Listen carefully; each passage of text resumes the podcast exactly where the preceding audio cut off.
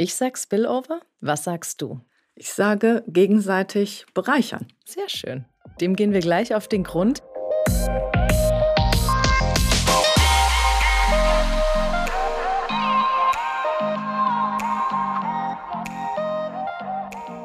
Herzlich willkommen, Ina Schlie. Ich freue mich sehr, dass du hier bist.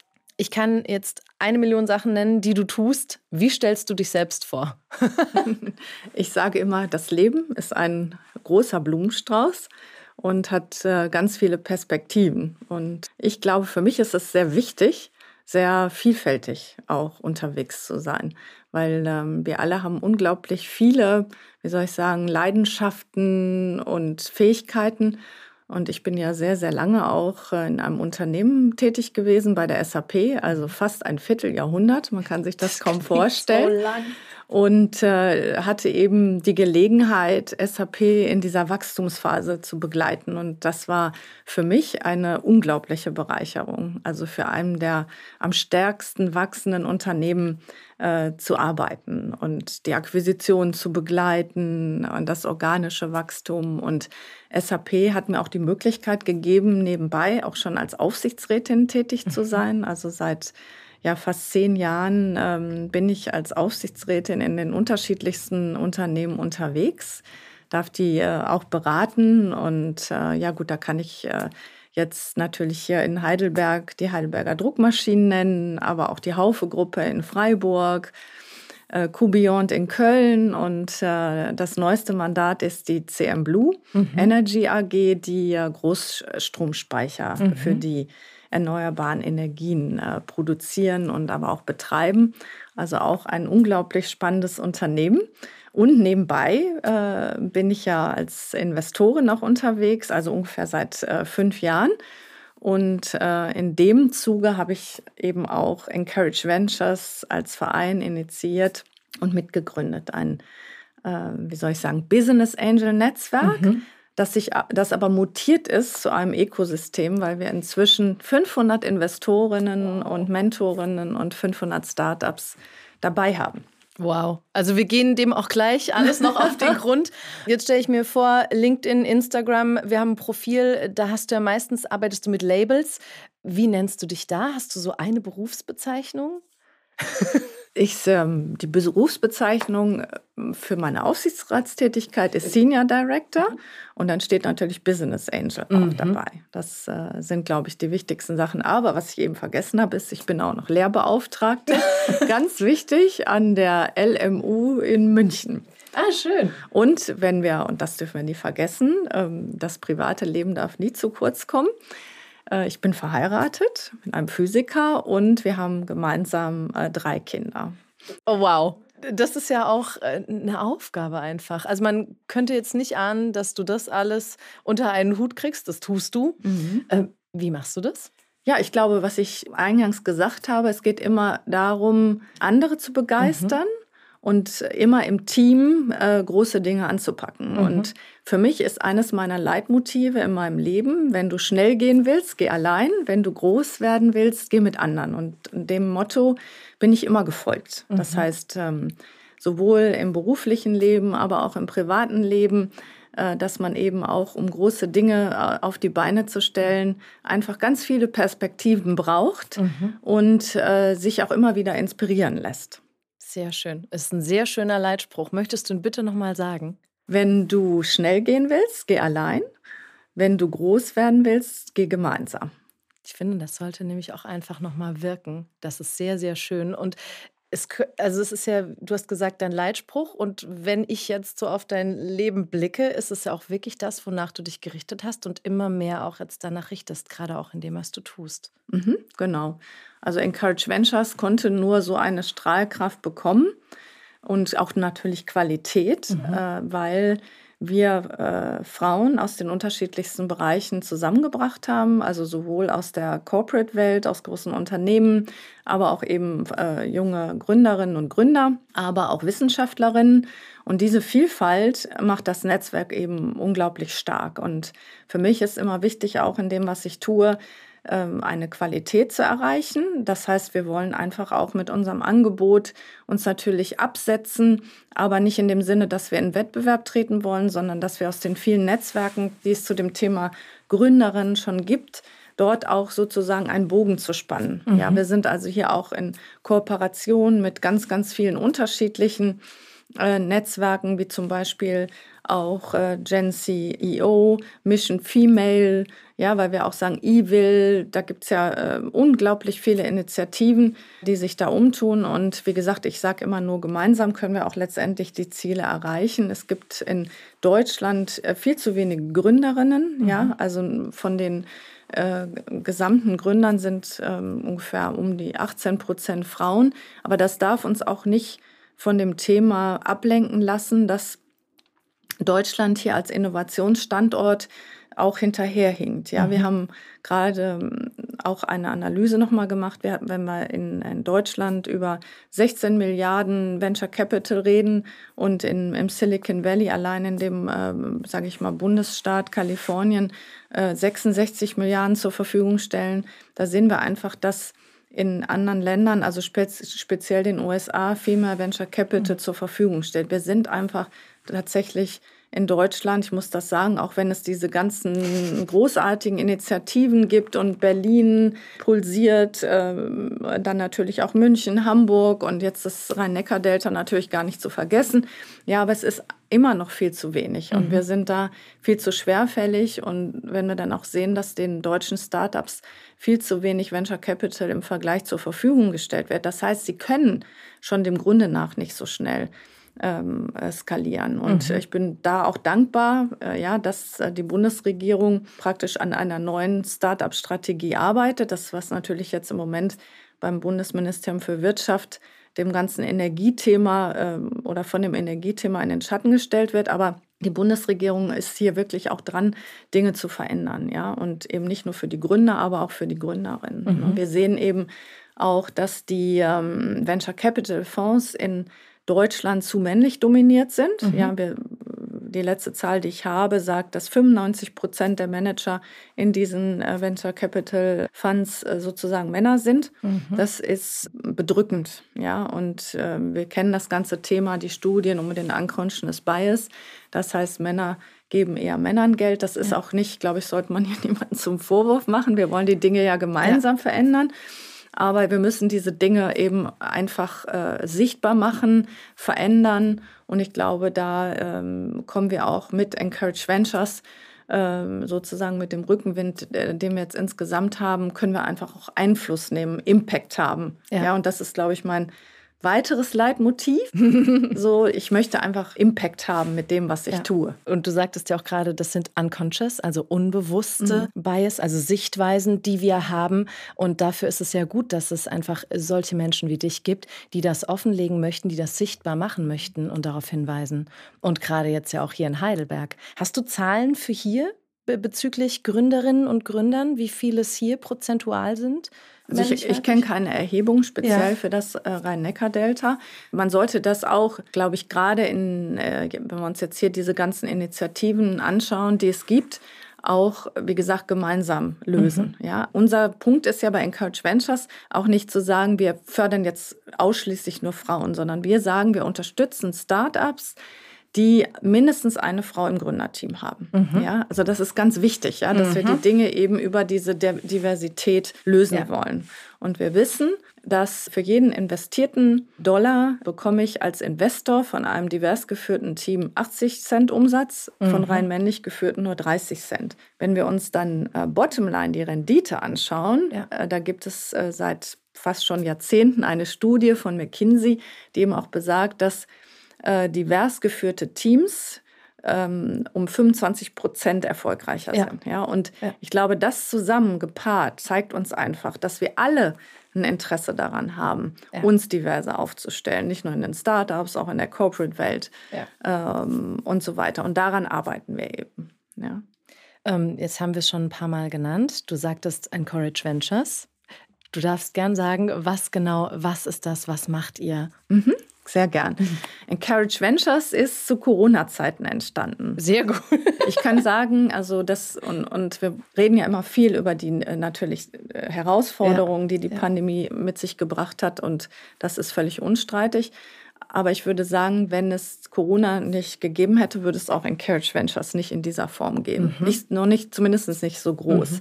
Wir haben im Dezember 2020 mit 15 Frauen begonnen, uns mhm. virtuell, rein virtuell in Zoom-Meetings zu treffen. Wir, wir erinnern uns, wir saßen alle zu Hause, hatten Zeit und dann haben wir sozusagen uns alle vier Wochen ein paar Stunden über Zoom getroffen und haben mhm. an der Idee von Encourage Ventures gearbeitet.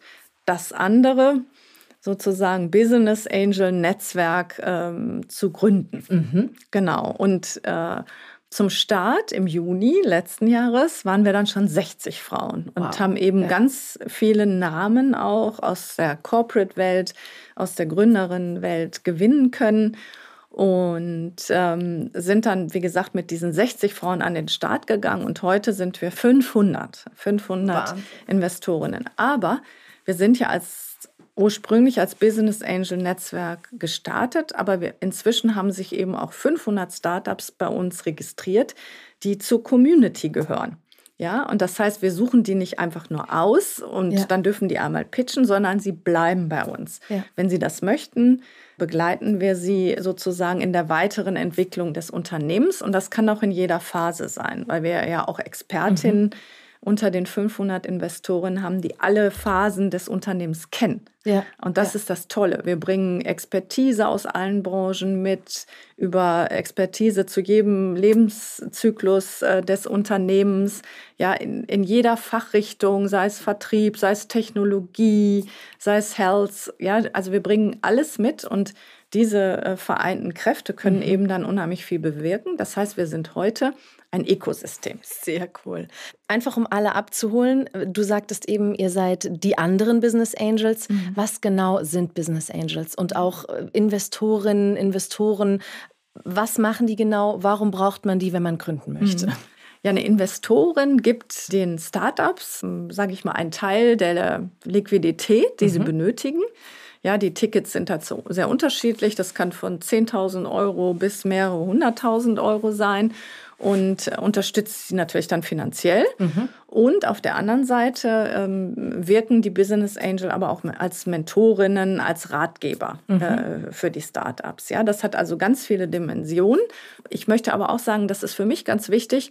Es ist immer Win-Win. Mhm. Wenn ich mir diese, ähm, diese letzten anderthalb Jahre anschaue, wo ich noch intensiver mit Gründerinnen und Gründern zusammengearbeitet habe, ich lerne auch ganz viel von mhm. denen. Ich habe so unglaublich viele tolle Gründerinnen und Gründer kennengelernt, von denen ich auch lerne. Ja. Das heißt, es ist nicht eindimensional. Wir von Encourage Ventures sind auf Augenhöhe unterwegs. Mhm ja, und äh, bilden uns nicht ein, die Welt zu kennen, sondern wir lernen voneinander und arbeiten zusammen. Und ich glaube, das ist eines unserer ganz besonderen Merkmale auch, dass wir dieses Verständnis haben, auf Augenhöhe mit den Startups unterwegs zu sein. Muss der Investor gleichzeitig der Business Angel sein oder kann ich da auch quasi zwei haben? Also muss, kann sich das unterscheiden?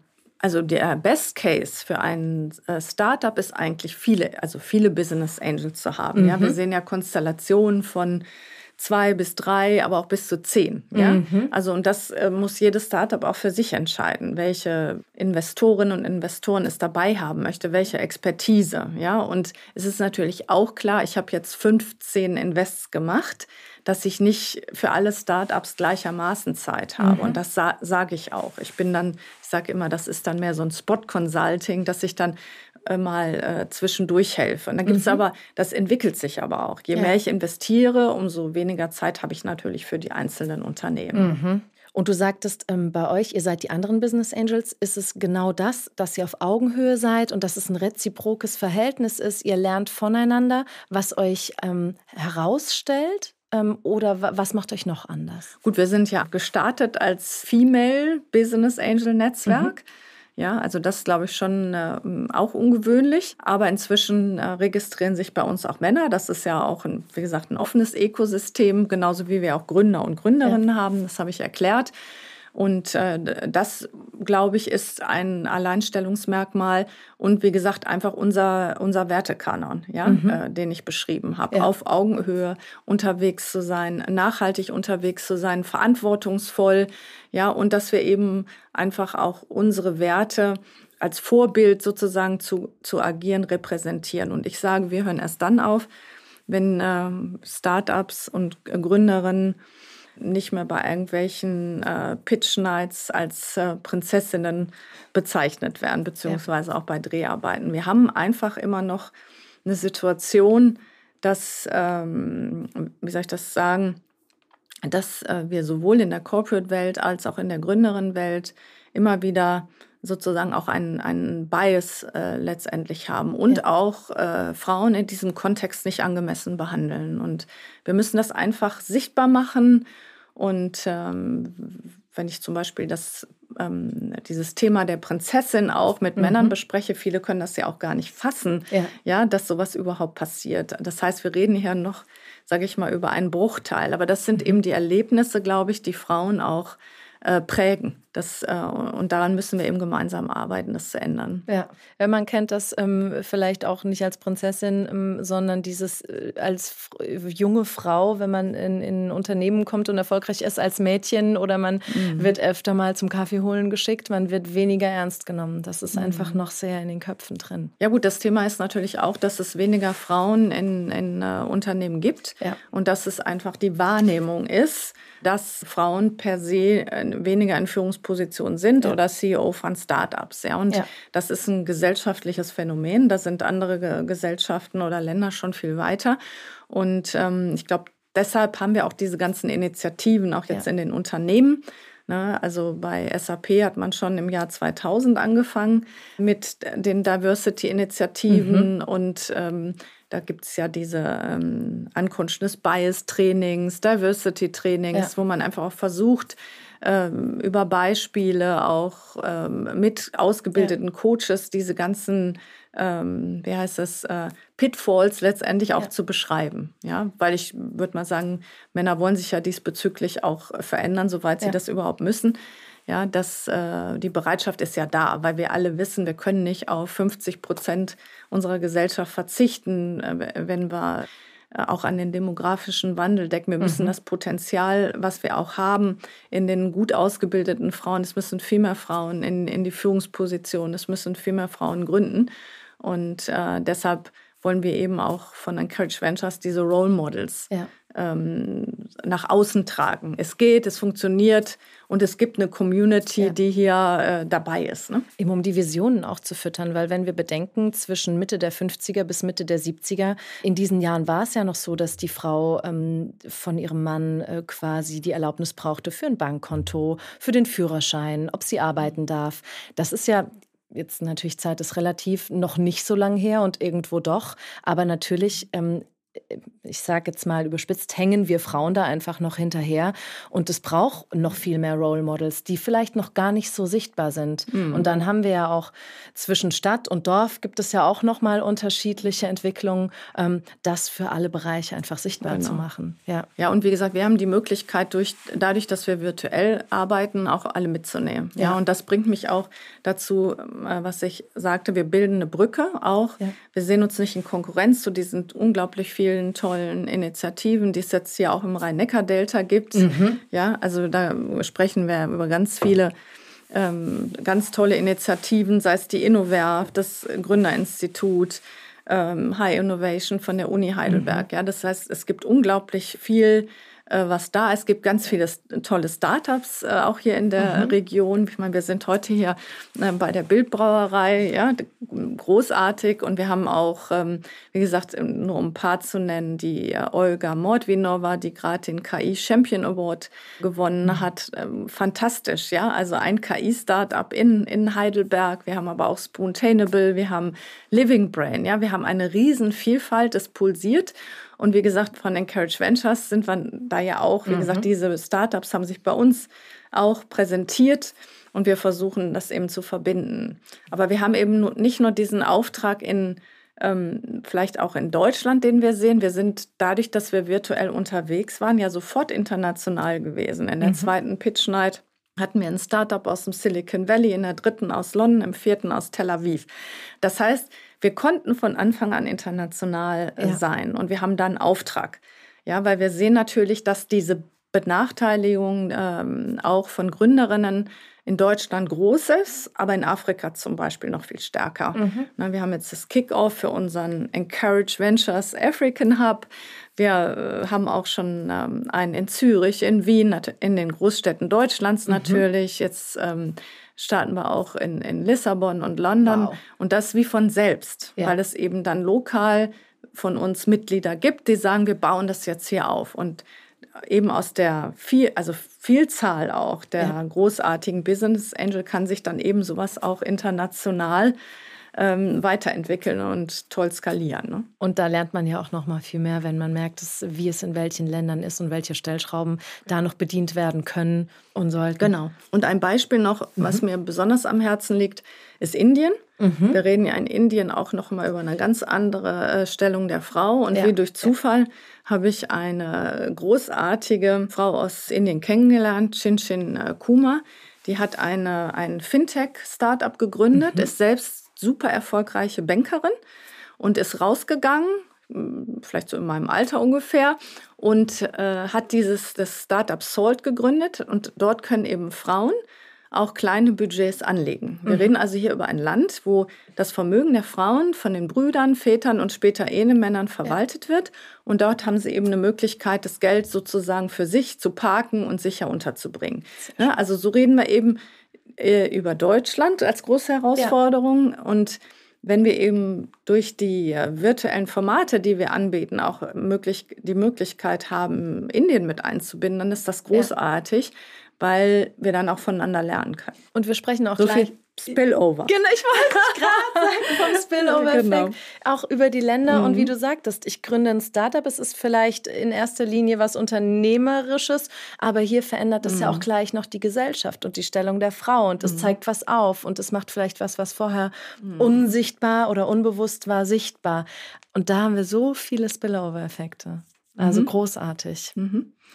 Und durch die virtuellen Formate oder hybriden Formate können wir das eben auch beschleunigen. Ja. Ne? Also wir können, äh, und das sieht man ja auch an uns, man, also wir sind ja selber völlig, wie soll ich sagen, überrollt worden. Ja? Also mhm. ich habe nicht damit gerechnet. Wir haben ja auch ähm, ganz viele, ähm, zum Beispiel die Alexa Gorman dabei, die ist verantwortlich für die globalen Startup-Aktivitäten eines Unternehmens und die hat gesagt, oh, das größte Problem ist eigentlich, wir kriegen nicht genug Startups, weil mhm. wenn Unternehmen sowas aufziehen, dann müssen sie den Deal-Flow generieren. Ja. ja. Und wir schon so, oh je, ne, hoffentlich äh, geht das gut und so, ja. Und dann haben wir den Kickoff gehabt und äh, wir hatten ja auch eine gute Presse. Wir hatten ein Reach von 160 Millionen Lesern, ja, was man ja also nur ja. rein in der, in der, soll ich sagen, normalen Presse und dann zusätzlich über LinkedIn. Und dadurch, dass das so gut aufgenommen worden, haben sich, glaube ich, am ersten Tag schon 100 Startups registriert. Ja. Und dann bin ich in Sommerurlaub gegangen und der dann keiner wurde, weil, wie gesagt, keiner äh, damit gerechnet hat, dass wir wirklich aus dem Stand äh, da so eine Resonanz äh, hervorbringen. Das war ist, ist großartig, ja, ja. aber es stellt uns auch vor Herausforderungen, weil ich habe das schon gesagt, was sind die, was ist uns das Wichtigste? Qualität, Qualität, Qualität. Ja, ja und auch niemand dann zu enttäuschen. Mhm. Ja, also gerade weil wir ja ein Ökosystem sind, aber trotzdem hat jede, jede Business Angel, jede Gründerin und Gründer haben eigene Bedürfnisse. Mhm. Ja, und das ist ein, eine große Herausforderung, ja, wenn man sagen, ja. sagt, man will sie nachhaltig begleiten. So viel zum Thema sichtbar machen. Mhm. Es kommt was, es wird sichtbar gemacht und dann kommt die Nachfrage, mhm. von der man vorher vielleicht gar nicht wusste, dass sie da ist, weil es ja auch erstmal in den Menschen, die hatten vielleicht, manche hatten gar nicht vor zu gründen und man mhm. liest davon und die eigenen Konzepte werden aufgestoßen und merkt, oh ja, Mhm. Dafür brenne ich vielleicht, das möchte ich machen und ähm, so kommt der Stein ins Rollen. Mhm. Ja. Ähm, und äh, kurzer Fact zwischendurch: ähm, Spontaneable und auch Live in Brain, also mit denen haben wir auch schon ähm, die Podcast-Folgen aufgenommen. Die waren hier zu Gast. Also wer da mal reinhören möchte, das sind eine unserer ersten Folgen gewesen oder zwei eben sozusagen. Könntest du uns vielleicht an einem Best Practice, vielleicht auch an Spontaneable zeigen oder erzählen, wie funktioniert das, wenn sich jemand bei euch meldet? Was sind die Steps? Wie geht es weiter? Ja, grundsätzlich registrieren sich die äh, Gründerinnen und Gründer bei uns mhm. auf der ähm, Plattform.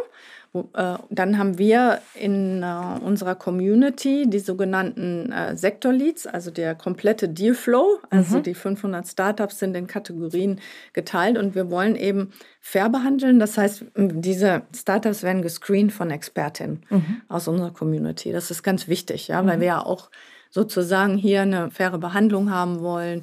Und das können wir eben darüber oder versuchen wir darüber abzusichern. Und die Startups werden dann zu Pitch Nights eingeladen und dann dürfen die Startups präsentieren. Mhm. Das rein bisher in virtuellen Formaten, weil dann ist es eben möglich, sich, dass sich alle unserer Business Angel kurz mal, sage ich, für eine mhm. Stunde dazuschalten, um sich das anzuschauen. Mhm. Sage ich mal, ist schöner als die Tagesschau zu gucken. und ähm, dann gehen wir anschließend in äh, Breakout-Sessions, mhm. wo die Startups individuell mit interessierten Investorinnen äh, diskutieren können. Mhm. Ja, und das äh, lässt sich ja auch technisch wunderbar lösen. Ja. Man kann dann hin und her äh, springen von Breakout zu Breakout und eben in die Diskussion kommen. Und dann im Anschluss vernetzen wir die interessierten Investoren mit den Startups und dann verselbstständigt sich das mehr mhm. oder weniger. Ne? Und ähm, die Startups können dann auch nochmal auf unsere, unser Team zugehen, wenn was unklar ist. Also wir versuchen sicherlich auch individuelle Anfragen immer mhm. zu lösen. Darüber hinaus haben wir auch äh, VC-Fund Nights im Programm. Mhm. Das heißt, da drehen wir das um, flip the coin. Das heißt, die, äh, die VC-Funds stellen sich unseren Startups und Investorinnen Aha. vor, und mhm. zwar gemeinsam. Und äh, das haben wir im Juni aber gemacht und findet im September wieder statt. Das ist, glaube ich, ein, auch ein tolles Forum, um die unterschiedlichen Stakeholder auch mal ja. zusammenzubringen. Es ist sehr individuell, wie begleitet wird. Die, die Frequenz und die Intensität nehme ich an. Wie war das denn bei Spoontainable? Ähm, kannst du sagen, da sind wir einmal die Woche im Kontakt oder es löst sich, am Anfang ist es höher frequentiert und dann löst man das ein mhm. bisschen auf? Bei Spoontainable bin ich reingekommen als mhm. Investoren, als sie schon, sage ich mal, einen guten Reifegrad hatten mhm. und schon ihre essbaren Eislöffel ja international verkauft ja. haben. Ja? ja? Also ich war völlig beeindruckt. Also Australien, äh, Israel, Kanada und da ähm, waren mit mir auch Food Angels äh, mhm. sozusagen an Bord, sodass das zum Beispiel ein Beispiel ist, wo ich versuche, zu den Gesellschafterversammlungen dazu zu gehen, äh, auch mit äh, regionalen Unternehmern zu vernetzen. Mhm.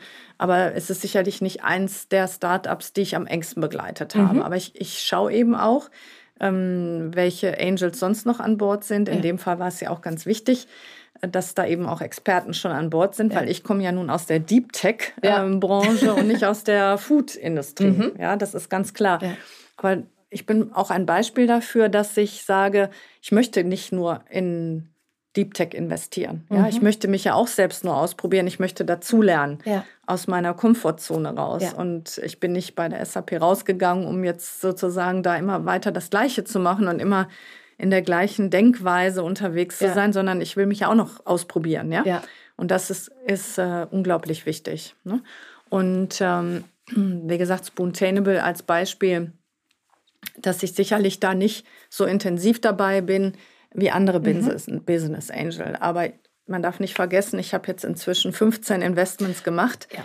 Da ist eine engmaschige Begleitung mhm. äh, gar nicht mehr möglich. Also ja. das heißt, je, je, mehr Invests ich mache, mhm. umso weniger Zeit habe ich persönlich. Mhm. Und dadurch, dass ich ja für den Verein Encourage Ventures auch als äh, Co-Vorsitzende unterwegs bin, glaube ich, ist aber auch ein großes Verständnis da, dass ich da nicht im Detail sage ich mal, mich für wöchentliche so fix zur Verfügung stellen kann. Ja. Und man darf nicht vergessen, ich bin auch noch Aufsichtsrätin und ähm, einen ganz großen Teil meiner Zeit, wenn ich vier Mandate habe, ähm, verbringe ich auch mit diesen Unternehmen. Ne? Und ja. das wissen die, äh, ja. wissen die Gründerinnen aber auch. Wir haben aber auch ganz viele neue Investorinnen.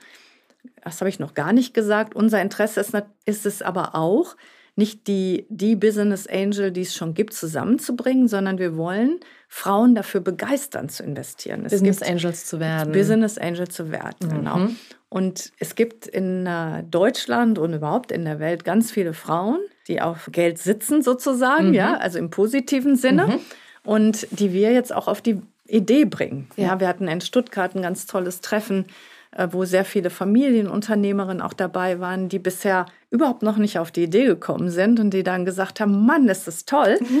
Ne? Und mhm. wir haben ja auch ganz andere ähm, Renditeaussichten, als sozusagen in ein weiteres Immobilienprojekt zu investieren. Ja, ja das heißt, die Liquidität ist vorhanden.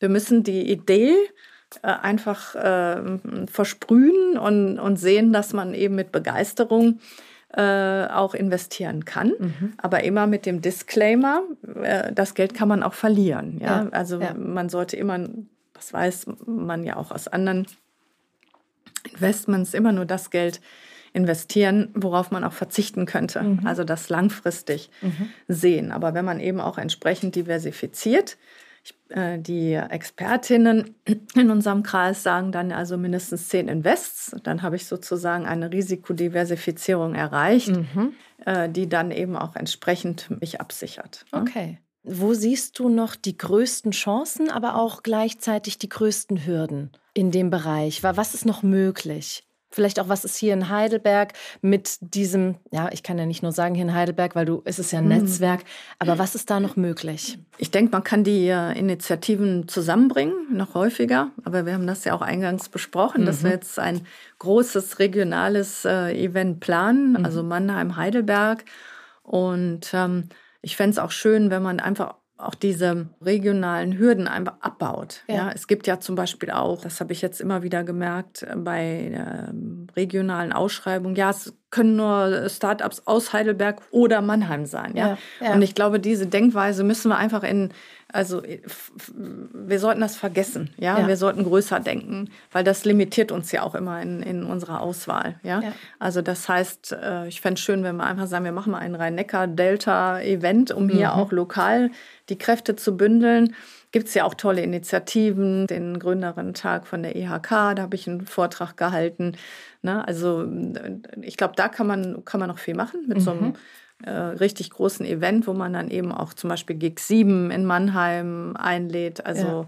das kann man äh, sicherlich organisieren. Und ja, die Hürden, über die haben wir viel gesprochen, dass wir auch ähm, sagen, wir, wir müssen dafür Sorge tragen in der politischen Arbeit, dass auch unser Land größer denkt. Also ich glaube, das, das ist ganz wichtig.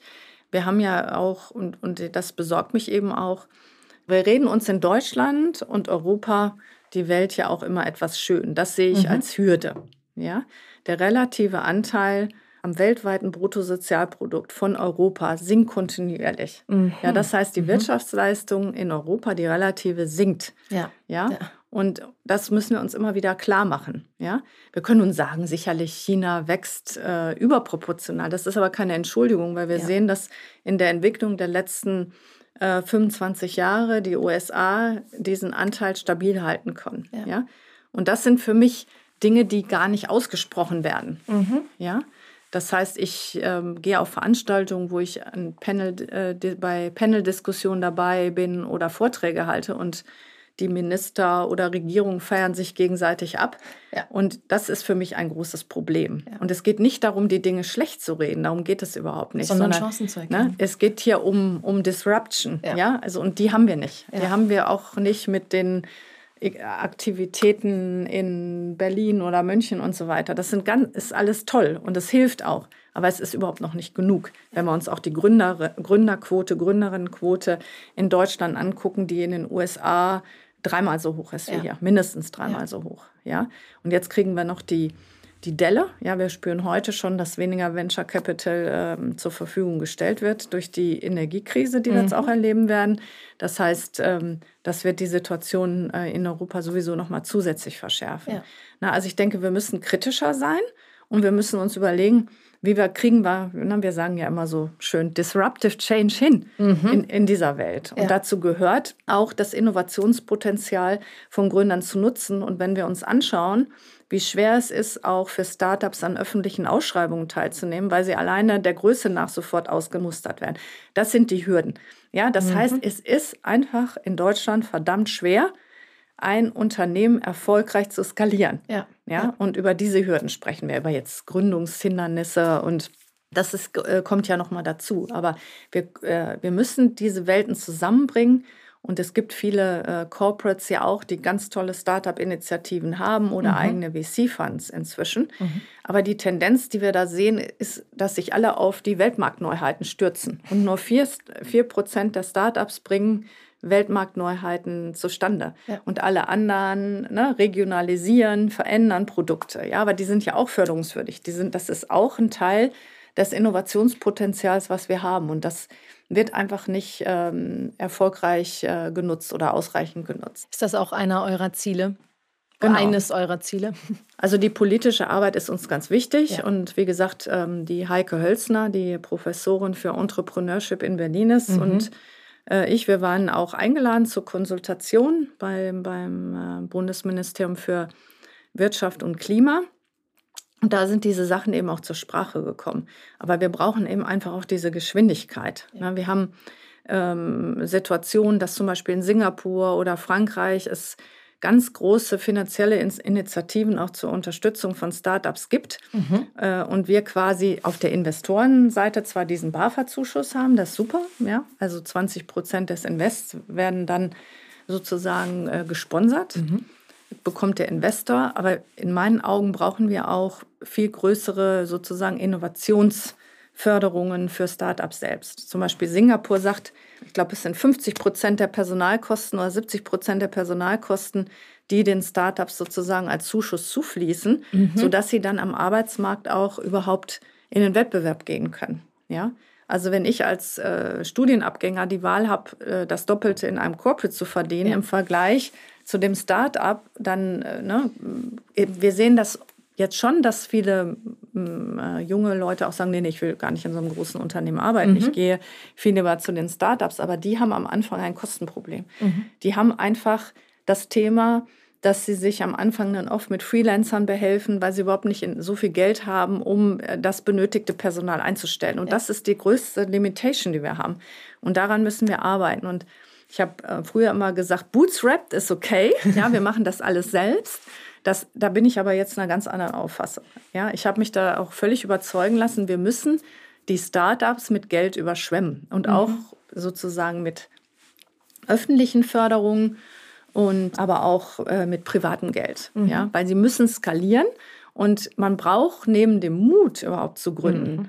auch diese äh, finanziellen Mittel. Ja. Ne? Und dieses äh, Failure-Thema ist halt auch was, äh, Ne? Ähm, also, dass man, wenn man was Neues macht, immer auch die ja. Angst da ist und die Bedenken. Und ich meine, das kann ich auch von, mein, von mir persönlich sagen, dass meine Eltern manchmal auch die Stirn gerunzelt haben, wenn ich da mit dem einen oder anderen mhm. Vorhaben äh, angekommen bin. Also dieses ähm, Mut, äh, einfach die Dinge neu zu denken. Ja. ja? Und äh, ich glaube, wir brauchen da einfach ähm, diese Angst auch zu scheitern, das ist so verbreitet und das, äh, das müssen wir überspringen. Ja? Das ist auch sehr deutsch. Also mhm. wenn wir uns mal Amerika anschauen, sei es die Mentalität oder die Kultur, da kann man einen Startup oder eine Firma nach der anderen gründen und irgendwann funktioniert es. Und bei uns ist so, wenn mit der ersten gescheitert, dann war es das erstmal. Mhm. Ja, genau. Und es ist auch, wir haben ja eine ähm, eine Veranstaltung dazu auch gemacht bei Encourage Ventures, die Fuck Up Night, wo wir eben auch mit Gründerinnen mal gesprochen Super. haben, ja. die dann erst im zweiten Anlauf es vielleicht dann so ja. wirklich geschafft haben. Und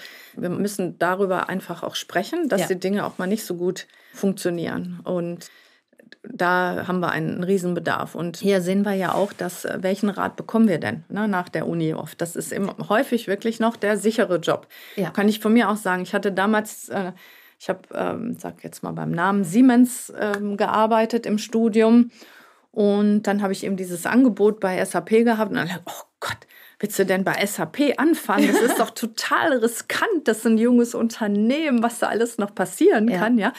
Und äh, da muss, das muss man sich vorstellen, ja, ja dass, dass ähm, und ich konnte das überhaupt nicht verstehen, weil ich, ich war von der Idee begeistert ja, und als ich dann da 1997 mit 400 äh, Leuten, die am gleichen Tag angefangen habe, vor der Tür stand, da war einfach ein unglaublich, ne, das hat pulsiert und ja.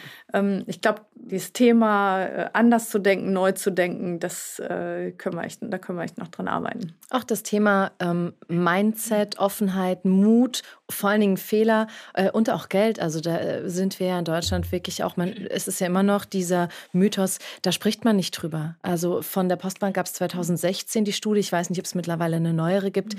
dass 56 Prozent nicht wissen, was der Partner oder die Partnerin verdient. Mhm. Und so ist es auch also ich respektiere das, wenn jemand sagt, ich möchte darüber nicht sprechen, mhm. aber es ist auch oft noch so was Altes, weil man hat da vielleicht nicht drüber gesprochen, mhm. man weiß es nicht von den Eltern. Äh, mhm. Ja. Jeder muss sich die Frage ja auch stellen, wie öffentlich muss er sein. Ja, ja und ich bin genau. eher auch ein Mensch, der auch vielleicht aufgrund der Tätigkeiten in der Corporate-Welt äh, da sehr, sehr auch zurückhaltend war. Mhm. Ja, ganz klar, weil mhm. das auch sage ich mal, in der einen oder anderen Funktion ja gar nicht unbedingt erforderlich ist, auch ja. eine Visibilität zu haben. Ja. Und das hat sich sicherlich mit Encourage Ventures auch verändert. Ne? Da muss ich auch lernen, mhm. ja, weil ich ähm, das auch einfach nicht so kenne, da so Positionen äh, zu beziehen, auch einfach mal äh, zu provozieren, auch mhm. öffentlich. Und das ist, ist aber wichtig. Und ja. diese diese Rolle müssen wir eben auch einnehmen. Aber was wir ja eben auch bei uns versuchen, ist nicht einzelne Frauen so in den Vordergrund zu stellen, sondern immer auch zu sagen, wir wirken als Netzwerk. Ja, auch jetzt zum einjährigen. Geburtstag äh, war es uns ganz wichtig, das zu zeigen. Wir sind eben 500 Frauen und das ist nicht nur die oder die, ja. sondern wir wirken eben äh, aufgrund der vielen Erfahrungen und Kompetenzen, die, die wir eben auch haben. Und das macht uns, glaube ich, stark. Ja, dass jeder, jede von uns sich einfach auch zurücknehmen kann und wir uns gemeinsam sozusagen und gegenseitig auch auf, auf die Bühne stellen. Und das, ja. das ist, glaube ich, auch ein Teil des Erfolgs, der uns ausmacht. Auch was, was ähm, in den letzten Jahren immer mehr kommt, zu sagen, ich reiche eben anderen Frauen und auch meinen Nachzüglerinnen, den nachkommenden Frauen die Hand. Mhm. Ja. Klar, das ist ja dieses, sich gegenseitig zu fördern und das ähm, sehe ich ganz viel. Ja, also auch gerade, weil wenn man in die Unternehmen reinschaut, in die Netzwerke, in die ganzen Mentoring-Initiativen, äh, die es gibt, da, da ist ein ganz großer Umbruch letztendlich mhm. auch da. Na, aber ich meine, das ist aber auch völlig geschlechtsunspezifisch. Es gibt ja. Männer, die niemanden fördern ja, weil sie einfach per se komplett auf sich konzentriert ist. Ja, das, ja. das ist einfach eine gewisse Spezie, die wir so ja nicht zwingend akzeptieren müssen, aber die gibt es einfach. Mhm. Ja, und genauso gibt es sie natürlich auch bei Frauen. Ja, ja. Also äh, ich kann natürlich diese ganzen Stereotypen also äh, ne, dieses, äh, was Männer dann auch über Frauen sagen mit äh, ne, untereinander. Ja. Und ich kann dem nicht viel abgewinnen, weil ich glaube, wir sollten da auch sehr vorsichtig mit sein. Mhm. Weil na, es gibt sowohl bei den Männern als auch bei den Frauen unterschiedliche Charaktere. Und ich glaube, das ist die, sage ich mal, die an mhm. dieser gemeinsamen Vision ja, ja. arbeiten, äh, mehr Vielfalt auch in die Investorinnen- ja. und Gründerinnenlandschaft zu bringen ja. oder mehr Diversität in die Korpe zu bringen, die sollten das gemeinsam verändern.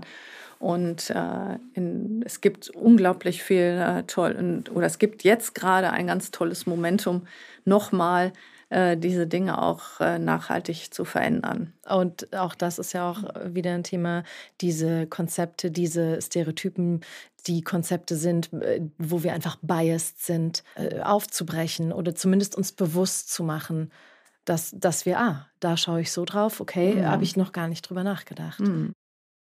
Und äh, wir müssen selber, ich glaube, jeder kann da nur an sich selbst auch arbeiten oder mhm. jede.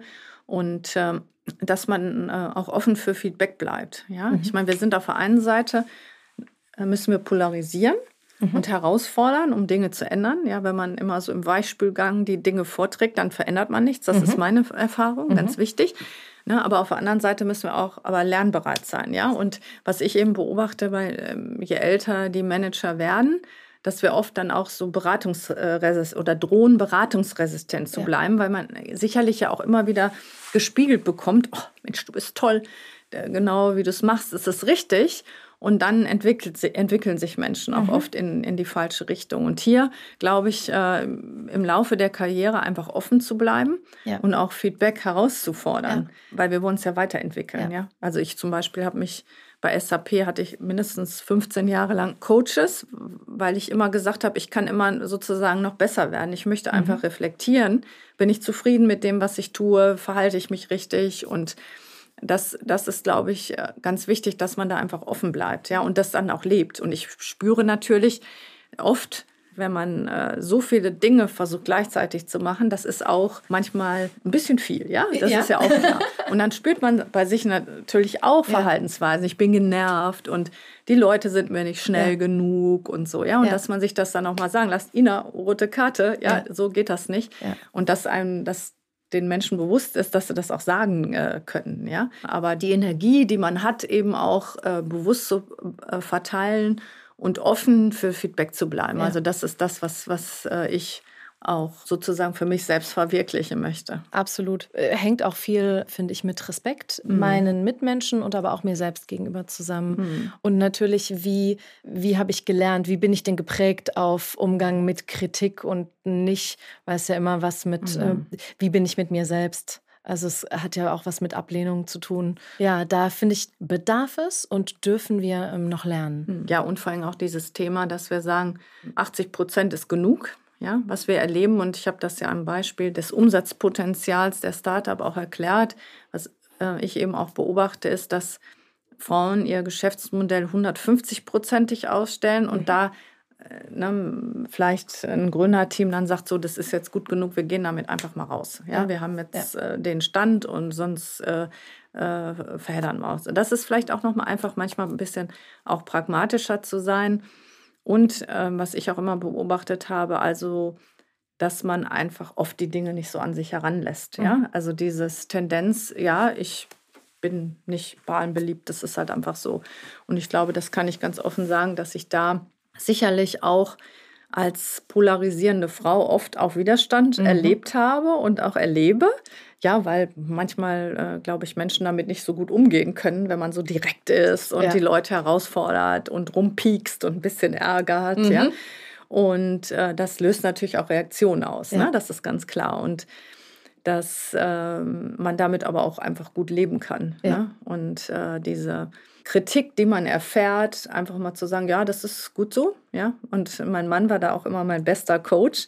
Der hat einmal zu mir gesagt, Ina, du musst so toll sein, ja, wenn die Leute sich so an dir abarbeiten und äh, ne, ja. dass einfach ähm, natürlich man durch seine Art dann auch vielleicht manchmal Angriffsflächen bietet, ja. Man triggert. Und ich glaube, das ist auch oft, wenn man dann sicherlich auch in einer Minderheit unterwegs ist, in Unternehmen oder auch mhm. Startups, dass man sagt, boah, das tue ich mir auch gar nicht an. Mhm. Ne, lass die da mal äh, ne, ihre kleinen Kämpfchen machen und herausfinden mhm. in jedem Meeting, wer ist jetzt hier der wichtigste Typ am Tisch und so. Ich habe da gar keinen Bock drauf, ja? ja.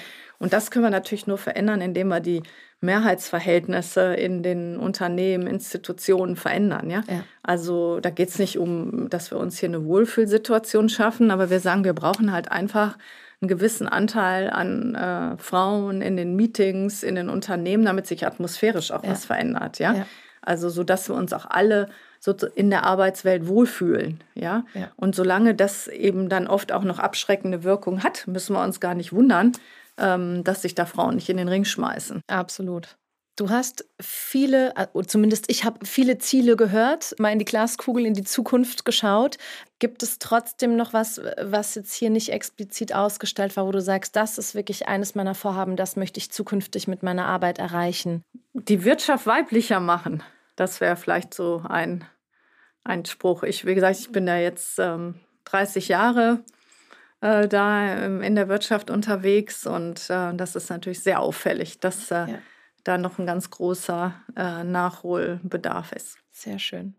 Liegt dir noch was auf dem Herzen? Möchtest du gerne noch was mitgeben an sei es zukünftige Gründerinnen und Gründer oder Kolleginnen, eine Botschaft, wo du sagst, hey, das das ist mir wichtig, das möchte ich noch gesagt haben. Ja, ich glaube, dieses Thema, sich ständig zu verändern, auch äh, den Mut zu haben, aber das ist sowohl ein Rat oder ein Learning von mir, den ich Männern und Frauen geben würde, ja. sich öfter mal neu auszuprobieren. Also als ich die SAP verlassen habe nach 23 Jahren, dann dachte ich, Gott, wie kannst du nur, ja? so ein Unternehmen verlassen, warum machst du das? Du hast da berichtest an Finanzvorstand bis Senior Vice President. Ne? Das ist ja auch so dieses Statusdenken ja, ja. und so. Ne? Mhm. Wie kannst du? Naja. Und dann habe ich gesagt, nee, ich muss einfach mal äh, auch was anderes machen, ja, weil ich meine, wir haben, wir haben ein Leben, ja, das klingt mhm. jetzt total überspannt eigentlich, aber ja, einfach neue Sachen ausprobieren, sich nur auszuprobieren, unabhängig von Statusdenken und so weiter offen bleiben. Und ja. da glaube ich, haben Männer oft noch das größere Thema gesehen, als mhm. ich diesen Schritt gegangen bin und äh, fanden das auch großartig, aber würden sich das wahrscheinlich eher selten trauen. Mhm. Äh, als Ladies, was ja auch dann wieder dafür spricht, äh, dass, dass äh, Frauen auch den Mut haben, ja, auch ja. Und ich glaube, deshalb sind wir manchmal auch so anstrengend, ja, weil wir die Dinge in Frage stellen und arbeiten, besser machen wollen, ja, ja wo Männer dann sagen, oh, komm, lass es doch jetzt gut, ja. ja? Und äh, dann aber auch zu sehen, wie können wir da voneinander viel mehr profitieren. Ne? Ja. Sehr schön. Ina, ich danke dir für dieses Gespräch und für diese ganzen Inputs. Wo finden wir dich? Wo finden alle anderen dich, wenn sie ähm, Fragen haben oder sagen, hey, ähm, da möchte ich mich melden? Am besten über LinkedIn. Perfekt. Ina Schlie über LinkedIn. Genau. Ja, vielen Dank für das tolle Gespräch. Hat viel Spaß gemacht. Super Fragen und danke. Sehr gerne.